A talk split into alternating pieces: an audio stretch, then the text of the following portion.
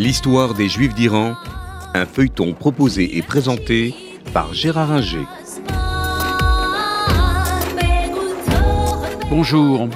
Nous allons voir aujourd'hui et les semaines, dans les semaines qui vont suivre, euh, l'histoire des Juifs d'Iran.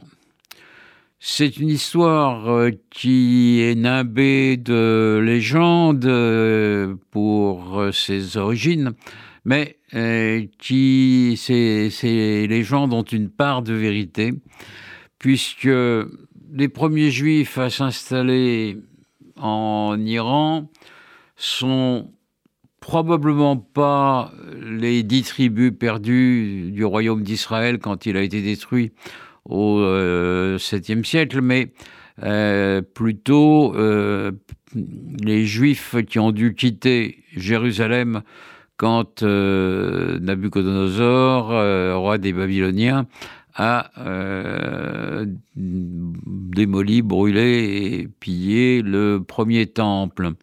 Euh, il a déporté de nombreuses élites juives euh, en Babylonie. Une fois arrivé en Babylonie, il les a laissés s'organiser comme il l'entendait. Euh, mais la Babylonie, après Nabucodonosor, n'a pas duré très longtemps. Et une cinquantaine d'années après la destruction du temple de euh, Jérusalem en 586 avant Jésus-Christ, euh, ce sont les Perses qui dominent la région, euh, non seulement l'Iran actuel, mais la Mésopotamie et la Babylonie. Donc les Juifs trouvent là de nombreux Juifs exilés et le roi des Perses, euh, Cyrus, va autoriser les Juifs qui le désirent à rentrer euh, à Jérusalem. Et c'est là que se situe, d'une part, euh, l'histoire d'Ezra et de Néhémie qui vont reconstruire le temple, et d'autre part, d'une certaine manière, mais on ne sait pas exactement quand ni comment, l'histoire de la reine Esther, qui donc euh, a sauvé euh, les Juifs d'un massacre que souhaitait perpétrer le méchant vizir Aman. Euh, alors, quelle est la part de réalité dans cette affaire? Il y a sans doute une part de vrai, mais qui est Aman Qui est ce vizir Qui est Assuérus Est-ce que c'est Cyrus Est-ce que c'est un de ses prédécesseurs? Et la reine Esther, qui est-elle euh, Il n'est pas certain qu'il s'agisse d'une reine, euh, mais peut-être d'une concubine du, roi des rois, du grand roi euh, des Perses dont on ignore donc l'identité exacte. mais en tous les cas, cette histoire montre bien que elle est importante d'abord pour les Juifs puisqu'elle figure dans euh, le euh, et euh, elle est racontée dans le livre, je crois, de Daniel. mais cette histoire est importante également parce qu'elle montre bien l'ancrage des Juifs dans le royaume perse, le royaume des Achéménides, qui domine tout le Proche-Orient jusqu'à aller se frotter euh, aux Grecs euh, de Grèce, même si là, euh, l'histoire nous enseigne que les Perses sont défaits par mer à Salamine et puis plutôt sur terre à Marathon et donc ne réussissent pas à envahir la Grèce d'Europe, mais ils occupent et dominent la Grèce d'Asie. Euh, les Perses sont très tolérants.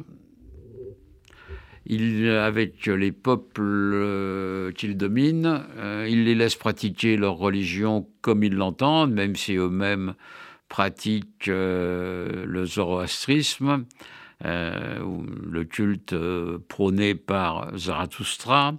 ils envoient des gouverneurs, des satrapes qui sont des potentats, mais qui ont des pouvoirs quand même relativement limités, euh, parce que le roi veut euh, conquérir un empire universel, et donc c'est, les Perses savent qu'il faut, pour cela, il faut respecter euh, les différentes coutumes et ne pas chercher à imposer les leurs.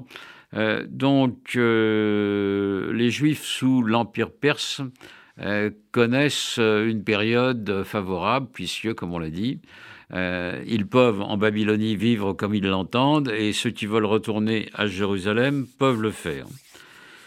L'Empire perse est détruit par euh, Alexandre euh, en 333 avant Jésus-Christ. la région tombe aux mains, l'Iran donc tombe aux mains des Séleucides, des Séleucides, les Séleucides qui vont dominer une partie du Proche-Orient avec la Syrie et les royaumes, les anciens royaumes d'Israël et de Juda. Et donc on sait que là, en 187 euh, avant Jésus-Christ, euh, les Juifs vont se révolter contre un monarque séleucide, Antiochus IV Épiphane, qui euh, a profané le temple de Jérusalem et qui s'est heurté donc pour cela aux Maccabées qui finissent par l'emporter. Après les Séleucides arrivent ceux, qu'on appelle les Arsacides, mais en fait on peut avoir un nom plus simple, ce sont les Parthes. Les Parthes sont connus, ne serait-ce que par la fameuse flèche du Parthe qui est décoché quand, euh, après une bataille, les, les Perses donnent l'impression d'une retraite et puis tout d'un coup se retournent et frappent euh, leurs ennemis.